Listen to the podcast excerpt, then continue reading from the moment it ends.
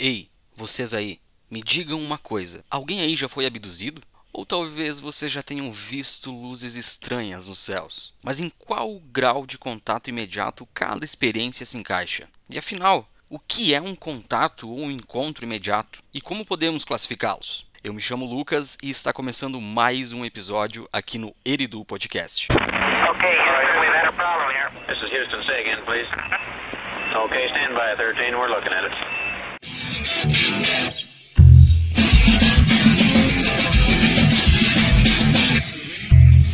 Contatos imediatos. Bom, um contato imediato nada mais é do que um encontro com um fenômeno ufológico ou alguma relação entre humanos e extraterrestres. Seja um evento em que uma pessoa vê um, um OVNI, né, um objeto voador não identificado, até outras experiências. A questão é que existe uma forma sim de classificar todas essas experiências. E nós vamos conhecer tudo isso hoje. Primeiramente denominados como a escala de Heineck. Na verdade, a escala de Heineck ainda é válida, né? Ela vai até o terceiro grau. Foi ele quem criou, quem iniciou tudo isso, podemos dizer assim, todos esses estudos. E depois, com o passar dos anos e com a contribuição de muitos outros cientistas e estudiosos, essa escala cresceu e foi se aprimorando com o tempo. E então, quem foi Heineck? Joseph Allen Hynek. Ele foi um astrônomo, professor e posteriormente virou também um ufólogo lá dos Estados Unidos. Ele nasceu em 1 de maio de 1910 e veio, infelizmente, a falecer aí no dia 27 de abril de 1986. Foi realmente um homem brilhante que contribuiu muito para a ufologia, também para a ufologia como a gente conhece hoje. Os estudos dele foram muito essenciais para o aprimoramento realmente dessas questões, desses detalhes e dessa classificação que nós vamos conhecer hoje. Então, o Heineck ele é lembrado por diversas investigações, né, onde ele foi assessor, ele ajudava nessas investigações lá do governo americano. Em todas elas uh, envolvia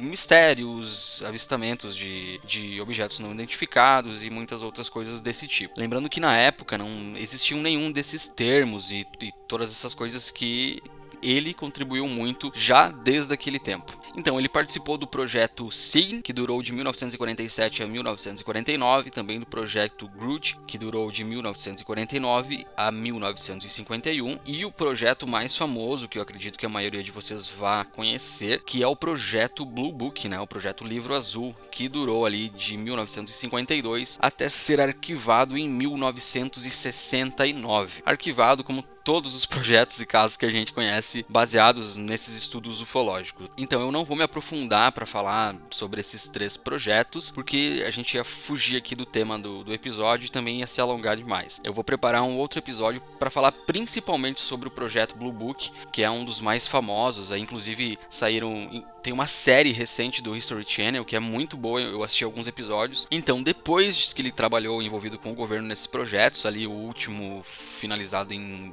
69, ele estudou durante décadas a ufologia. Ele realmente se, se aprofundou nesses assuntos. Por que será, né, gente? Porque com certeza ele viu alguma coisa lá que fez com que ele acreditasse e ele tivesse a certeza de que essas coisas realmente são reais e existem desde sempre. Então, seguindo nesses estudos, em tudo isso que ele realmente que ele continuou e em 73, em 1973, ele fundou o Center for UFOs Studies, que é o Centro de Estudos de OVNIs. Foi o diretor científico ali até a sua morte ali em 1986. Inclusive, eu consegui colher informações que esse centro de estudos continua funcionando, né? Continua mantendo firme o legado do Heineck. Mas então, Lucas, o que é essa bendita escala de Heineck? Vamos falar sobre isso agora. Para falar sobre isso, é importante a gente citar que lá em 1972, o Heineck lançou o livro ali, The UFO Experience, onde nesse livro ele inicia esses estudos, essa ideia de criar essa, essas categorias. Portanto, é por isso que foi denominada como a escala de Heineck, que vai até o terceiro grau. Né? Hoje a gente conhece realmente como os contatos imediatos da ufologia. Adentrando aqui então realmente na nas escalas aqui, em cada grau, começando com a escala de zero grau. O que se encaixaria na escala de zero grau, Lucas? Então,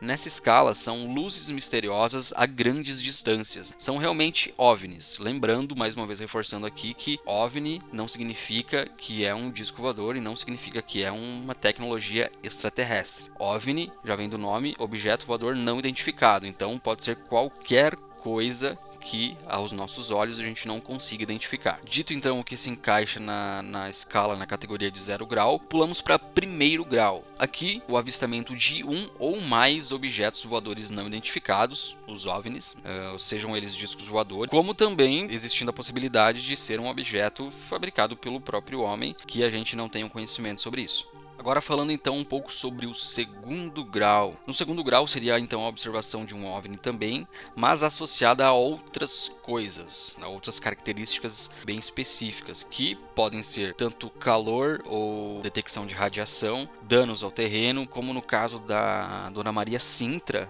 que vocês podem ouvir aqui no podcast também, que é onde ela foi no, no outro dia ver que lá na, na, onde o suposto objeto teria pousado, o local, né, ali o campo ali, enfim, estava todo queimado. Só um exemplo realmente. Os círculos nas plantações, que são ali os agroglifos, né, que a gente conhece, animais assustados, paralisia, interferência no funcionamento de máquinas, muitos casos de, de pessoas que durante experiências de avistamentos tentaram pegar máquinas fotográficas e coisas do tipo para registrar esse momento e o equipamento, enfim, teve defeito, aconteceu alguma coisa estranha com ele. Uh, e a perda de memória asso associada com esse encontro. Então, isso é isso é de, é de praxe, né? Isso é quase que um padrão nesses encontros, nesses contatos imediatos. O terceiro grau, então, né? Muita gente vai lembrar também dos contatos imediatos de terceiro grau, que é um, um ótimo filme, com um ótimo diretor. Fica mais uma dica aí, olha só. Bom, aqui no terceiro grau, uh, além do avistamento do suposto OVNI e afins, além disso, seria possível também, além desse avistamento com com o objeto, né? O contato ou o próprio avistamento com seres que tripulam determinado objeto, o OVNI. E para falar um pouquinho, para explicar um pouco melhor sobre essa escala do terceiro grau aqui de Heineck, a gente vai utilizar também uma pesquisa e estudos do Ted Blacker, que propôs, né, uns subtipos, podemos dizer assim, desse terceiro grau do Heineck. Ele dividiu aqui em alguns tópicos e eu vou separar para vocês aqui para vocês entenderem também que tudo isso pode estar ali dentro do terceiro grau, né? Todas essas características específicas aqui, que é uma entidade ser observada apenas dentro do OVNI, ou seja, além de você visualizar o OVNI em si, você também avista o ser dentro dele. Uma entidade é observada dentro e fora do OVNI. Uma entidade é observada próxima ao OVNI, mas nem entrando e nem saindo dele. Uma entidade é observada e nenhum OVNI é avistado, mas atividades de OVNI são relatadas na mesma área no momento. Uma entidade observada e nenhum OVNI é avistado e nenhuma atividade de OVNI é relatada naquela área, naquele momento, e nenhuma entidade ou OVNI é observada, mas o alvo experimenta alguma forma de comunicação inteligente. Que isso entre o que? Muitas pessoas, muitos contactados, podemos dizer assim, uh, eles relatam que os episódios de abdução deles é uma coisa ainda mais ficcional, né? Como um contato telepático e tudo mais. Não tem necessariamente aquela história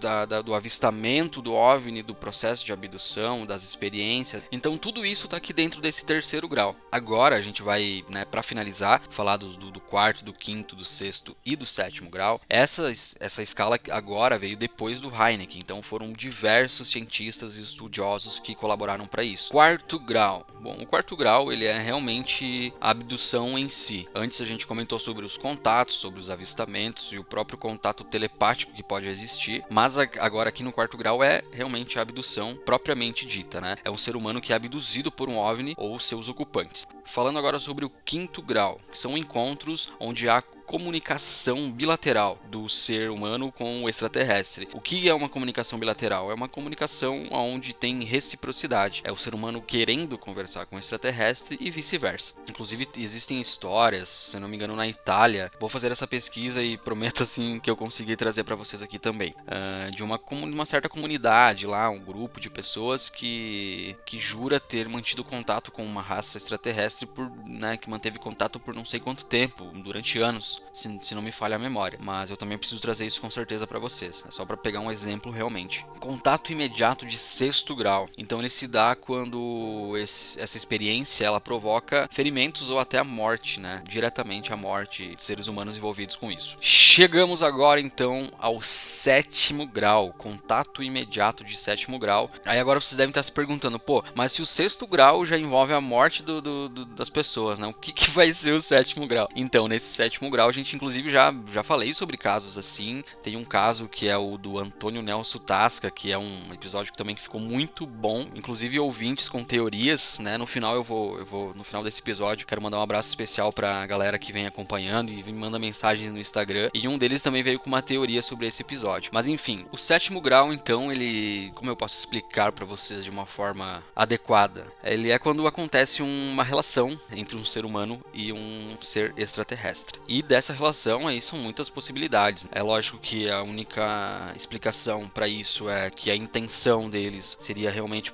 procriar e produzir um ser híbrido, né? Mais seres híbridos no caso, porque nós, seres humanos, já somos híbridos. Mas enfim, isso não vem ao caso, já falamos sobre isso aqui. Finalizamos então do zero grau ao sétimo grau, os contatos imediatos da ufologia. Repassando, resumão então, Zero grau são as luzes misteriosas a grandes distâncias. O primeiro grau, os avistamentos né, dos objetos dos, dos OVNIs, discos voadores, ou também de objetos que podem ser fabricados pelo próprio homem, que a gente ainda não, não conhece, né, olhando no céu, aos nossos olhos é estranho. Logo, é um objeto não identificado. O segundo grau, então, é a observação do OVNI com aquelas outras características bem específicas que eu comentei com vocês, como calor, radiação, os círculos nas plantações também, danos ao terreno, as paralisias, os animais assustados, perda de memória. O terceiro grau, aonde eu expliquei para vocês ali com a escala de Heineck, também com a ajuda do outro estudioso, Ted Blocker, que é você observar uma entidade dentro do OVNI ou fora dele, ou enfim, além de você observar o OVNI, o objeto, é também você observar um ser, um humanoide, uma entidade nessa experiência. O quarto grau, então, é o ser humano ser abduzido, sem meias palavras, basicamente é isso. O quinto grau, então, é aquelas comunicações mantidas entre alguns seres humanos e extraterrestres, né? Muitas pessoas hoje dizem que, que conseguem fazer, que canalizar e fazer essas pontes. Eu, quem sou eu para julgar e para duvidar ou não, mas esperamos que realmente seja verdade, que essas pessoas estejam trazendo coisas boas, né? E esperamos que não sejam simplesmente charlatões, o que é a maior possibilidade, probabilidade é essa. O sexto grau, então, né, existe quando um OVNI provoca ali um ferimento ou até a morte nessa experiência. Para finalizar o resumão, o sétimo grau é quando existe uma relação entre um ser humano e um ser extraterrestre, e disso podem sair várias coisas, os seres híbridos ou e as, as consequências também podem ser diversas, causando até a morte, por que não? Meus queridos e minhas queridas, chegamos ao fim de mais um episódio. E antes de finalizar de vez este episódio, eu gostaria mais uma vez de agradecer a todos vocês que me acompanham, a você que manda mensagem no Instagram, e lógico, mais importante é vocês que estão aqui sempre ouvindo, os números não param de crescer. Olha só, gente, nas últimas semanas, o Eridu Podcast chegou a figurar ali entre os 38, 40 podcasts mais ouvidos no Spotify Brasil, ali no gênero de história. Então, é, fico muito feliz mesmo, agradeço o carinho de vocês. E mais uma vez, peço o apoio de todos vocês, para você que acredita naquilo que eu acredito, para você que acompanha os conteúdos, que valoriza esse esforço que eu faço aqui para vocês, é tudo para vocês. Na descrição no Spotify terão todas as informações. Eu tenho um projeto novo, gente, eu preciso muito, realmente, do apoio de vocês que são meus companheiros e minhas companheiras. Eu, eu friso muito naquilo aquilo de acreditar. E além de acreditar em tudo que a gente acredita aqui, que vai muito além dos nossos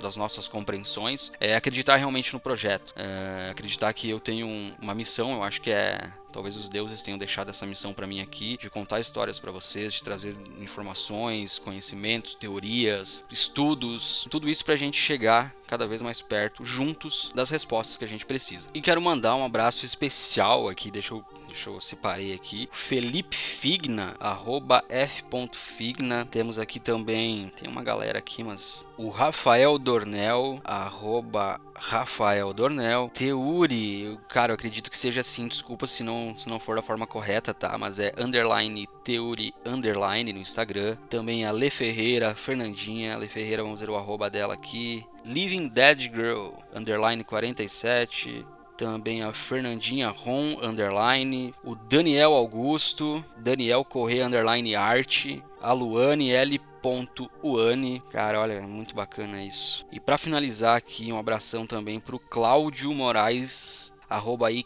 KM Sant. Cara, olha, eu trouxe alguns aqui. Ah, e sem esquecer também, olha, eu tava quase esquecendo aqui o André Vega, arroba Pirain E. Vega, isso aí, que foi o ouvinte que trouxe a teoria. Eu vou compartilhar com vocês porque eu achei bem interessante. Não tem a ver com esse episódio aqui, tá? Mas é sobre o episódio do Antônio Nelson Tasca, a abdução dele. Inclusive é um contato imediato de sétimo grau para quem tiver interesse, para quem ainda não ouviu, né? Lógico que eu tenho certeza que todos vocês já ouviram, mas para quem ainda não ouviu, não deixa de conferir que também ficou bem legal esse episódio. Olha só, ele traz a teoria, porque em determinado momento tem a mensagem, né, que a Cabala, que é a suposta ser extraterrestre deixou para ele, e é onde ela diz, ela diz um, em algum certo momento sobre uma ponte de 46 pilares. E o o André ele veio com uma, com uma teoria bem bacana que eu vou compartilhar com vocês. Ó. Ela pode estar se referindo ao DNA. Os humanos têm 46 cromossomos no total e são sempre representados como pilares talvez alguém já tenha levantado essa hipótese. Olha, André, eu até já respondi o comentário para ele, eu não, não, não vi ninguém levantando essa teoria, tá? Nos estudos e nas pesquisas que eu fiz, mas eu acho bem interessante. Acredito que vocês aí, a maioria também vai concordar. Se você não entendeu o contexto, vai lá ouvir o episódio do Antônio Nelson Tasca, porque você vai gostar, é muito bom, e também já vai pensar nessa teoria se faz sentido ou não. Agora sim, gente, dados os recados, finalizando esse episódio, obrigado a todos. Não esqueçam, arroba arroba Eridu Podcast. Para você aí que está me ouvindo no Spotify, não deixe de seguir